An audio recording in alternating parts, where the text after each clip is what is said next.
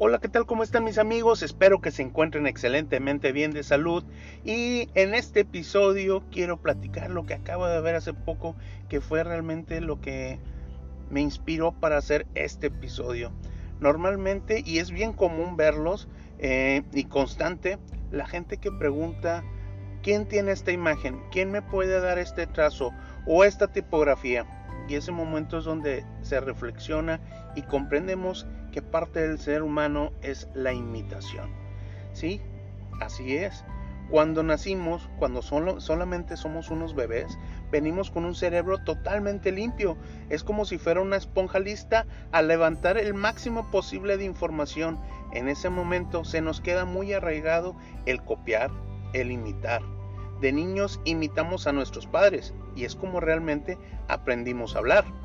Conforme fuimos creciendo o vamos creciendo, no que ya no queremos imitar a nadie, queremos competir, volvernos distintos, queremos tener el mejor carro, el mejor peinado, queremos destacar y ser únicos, pero llega el momento que nos sentimos tan distintos a los demás que entramos en esa zona de confort ese momento que entramos a esa zona de confort, realmente dejamos de crecer.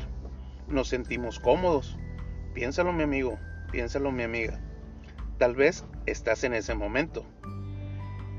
Y ese momento, mi amigo, mi amiga, lo superas buscando a un mentor, buscando a quien imitar. Ojo, no por imitar quiero decir que vamos a perder nuestra esencia nuestro, nuestro propio sello, ¿sí? sino que vamos a agarrar la idea de aquella persona, la vamos a igualar y la vamos a transformar, la vamos a volver única. Ese momento, mi amigo, te destacas olvidándote así de la competencia.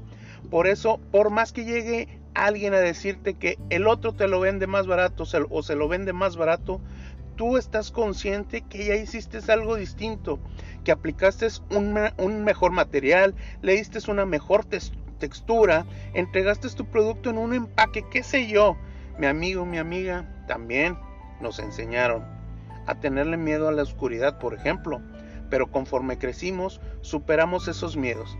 Así que tú, cuando piensas perder el miedo a ser tú mismo, a crecer ese negocio y hacerlo único, a sacar tus propias cuentas y decir, esto es lo que yo me quiero ganar, no me interesa mi competencia.